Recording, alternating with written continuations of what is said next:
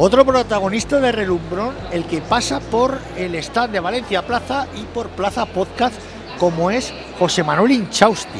¿Y quién es José Manuel Inchausti? Consejero de Mafre Iberia y vicepresidente tercero de Mafre. Mafre, primera aseguradora española, primera aseguradora en América Latina. Un auténtico lujazo, señor Inchausti. Muchas gracias por recibirme, muchas gracias. ¿Qué le está pareciendo el ambiente que se está viviendo en esta primera jornada? Bueno, pues me parece que hay un ambientazo. Ayer estuve en la inauguración y, y tuve ocasión de, de- de ver a los premiados, escuchar a los premiados, el discurso del conseller, que estuvo magnífico.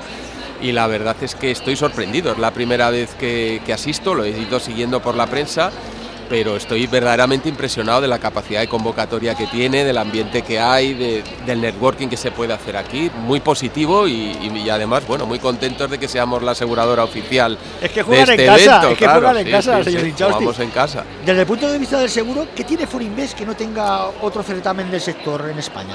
Bueno, yo creo que Forinvest es de los, de los pocos foros donde nos podemos encontrar tanto la mediación como las compañías de seguros y además todo el sector financiero. ¿no? Aquí está toda la banca prácticamente, ayer estaba toda la banca, las compañías de seguros, los mediadores, más todos los clientes que, que atraemos cada uno de nosotros. Por lo tanto, es un punto de, de- encuentro que no es fácil de encontrarlo en ninguna parte. Y luego el formato, yo creo que también ayuda mucho, es muy dinámico, las diferentes mesas de trabajo, nosotros vamos a intervenir en varias de ellas, eh, hablando de temas de seguros, de mediación, de ciberseguridad.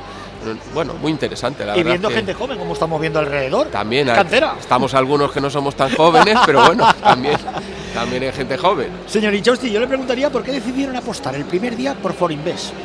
Bueno, por dos razones. Primero porque por un foro como este, pues yo creo que hay que apostar, porque cuando nos contaron la idea, pues nos pareció magnífica y luego yo creo que la realidad ha excedido, o sea, este foro cada año tiene más poder de convocatoria, tiene más repercusión, tiene más posibilidades, por lo tanto, eso es un tema. Y luego el otro tema que es muy relevante para nosotros es la apuesta por la comunidad autónoma valenciana, ¿no? Entonces, para esa nosotros tenemos aquí más de 700.000 clientes, tenemos más de 300 oficinas, somos los líderes del mercado.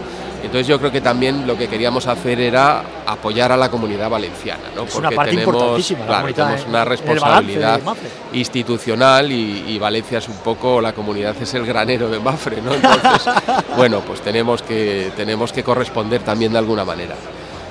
Yo le preguntaría por qué es tan importante eh, la utilización del dato y la digitalización en el sector que se van a abordar aquí en el Foro Internacional del Seguro.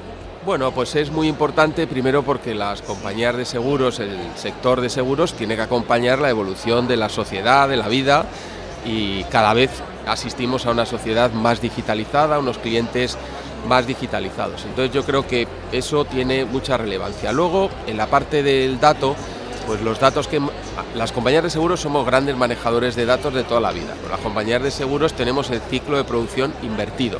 Cuando yo vendo una póliza, yo no sé cuánto me va a costar esa póliza. Cuando uno vende un coche, un tornillo, una Sí, hamburguesa, sabe lo que le ha costado el coche, el tornillo, la hamburguesa. Yo cuando vendo una póliza no tengo ni idea de cuánto me va a costar. Entonces más nos vale ser buenos manejando datos y lo hemos sido de toda la vida. Los más que eran datos estructurados, que básicamente salían de fuentes internas, que se podían meter en bases de datos clásicas, y los datos que hay ahora es todo lo contrario. Datos externos cada vez más importantes, datos que no son estructurados, que requieren otro tipo de tecnologías, pero que a la vez son los que nos permiten la personalización tan grande a la que podemos acudir ahora. Ahora cada cliente puede tener su precio, puede tener un producto más adaptado a sus necesidades, lo puede tener en el momento que lo necesita, que eso es una novedad muy importante, y todo eso pues nos lo está dando la, la gestión moderna de data. Tengo un amigo que dice, el que maneje los datos es el que como lo que maneje el petróleo, se forra. Bueno, no sé si se forra porque la actividad de seguros es lo que es, ¿no? Pero desde luego tiene mucha ventaja competitiva, sin olvidar que el dato es del cliente. Correcto. El dato es del cliente y aquí solo se hace lo que te permita hacer el, el cliente, ¿no? Y para eso está toda la legislación de protección de datos, toda la legislación sobre consentimientos, que nosotros, como es lógico, pues nos lo tomamos muy, Muy en, en serio, ¿no? Pero serio. si se pueden utilizar esos datos para beneficiar al cliente, eso es lo que estamos haciendo nosotros. ¿Está hoy en día Mafre protegida frente a los ataques cibernéticos tras el susto, entre comillas, que se llevaron en agosto de 2020? Bueno, la respuesta es que la protección absoluta eh, no existe ni en el sector seguros ni prácticamente en ningún, sector porque llevaría una inversión ilimitada que haría inviable el negocio. Mafre está muy preparado. Mafre es de las empresas más preparadas de Europa y después del ciberataque todavía lo somos más porque nos permitió probar en real pues todos los entrenamientos y todos los protocolos de seguridad que y siendo súper transparentes. Sí muy transparentes. Al día siguiente eh, esto fue un día a las 20 de agosto si no recuerdo mal a las 9 de la noche aproximadamente y al día siguiente estaba mi presidente Antonio Huertas en redes sociales y a las pocas horas estaba yo dando mayores explicaciones de lo que había pasado. Esto nos lo ha lavado todo el mundo. El mercado. El mercado nos lo ha lavado, los reguladores también y luego el otro punto muy importante es que a pesar de que era un ataque muy profesional, preparado con muchos meses de antelación, absolutamente estructurados, no se consiguieron llevar ni un solo dato de Eso es eso dice mucho. Eso dice mucho. Ahora más preparados todavía. Claro, y ahora pues todavía más preparados, pues vigilando las conexiones, la periferia, por dónde nos pueden entrar las cosas, eh, que era pues bueno, lo que teníamos también un poco que, trabajar.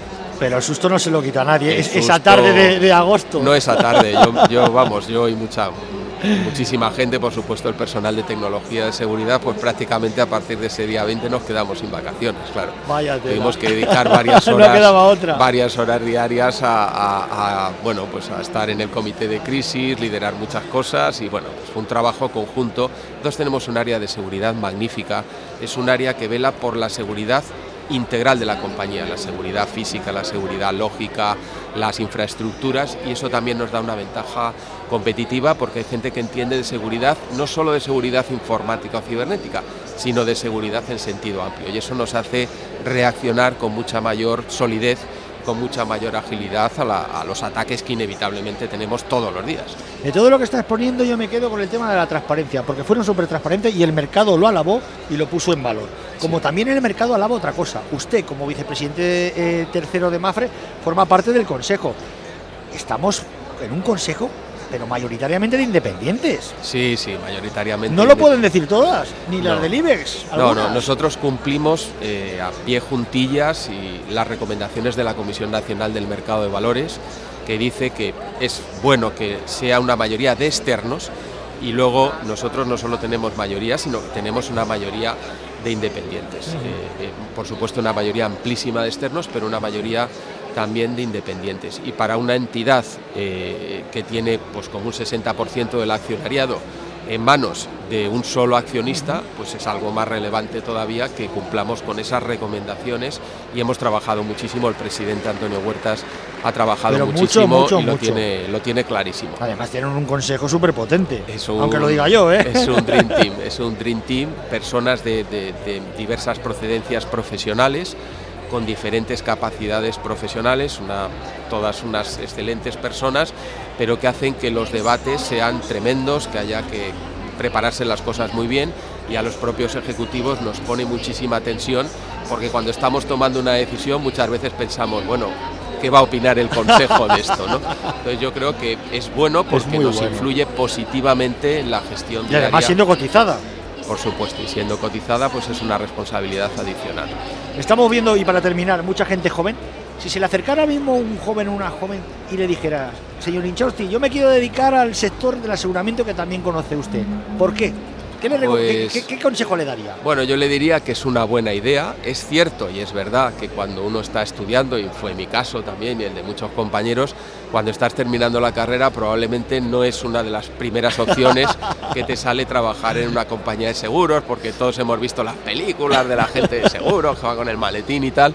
Eh, pero dicho esto, la, la compañía de seguros, una compañía de seguros especialmente multinacional, ofrece unas posibilidades de trabajo enorme, además a una multiplicidad de perfiles, de derecho, economistas, ni qué hablar de, personal STEM que nos interesa muchísimo a nosotros, donde puedes trabajar en data, puedes trabajar en algunos de los temas digitales más bonitos que se están haciendo en el mundo, los estamos haciendo las compañías de seguros, además podemos movernos internacionalmente, yo he estado en varios países trabajando, en varias regiones de, de España y al final pues tienes una carrera profesional rica donde puedes estar toda tu vida profesional, como si Dios quiere será mi caso, sin necesidad de cambiarte de una compañía a otra, pero cambiando constantemente de trabajo y cambiando las cosas que haces eh, a lo largo de tu vida profesional, aprendiendo en definitiva. O sea que la figura del maletín ya queda obsoleta. Bueno, eso no quiere, eso no quiere decir también que luego cuando, cuando tienes una responsabilidad directiva te das cuenta que tu principal trabajo es vender.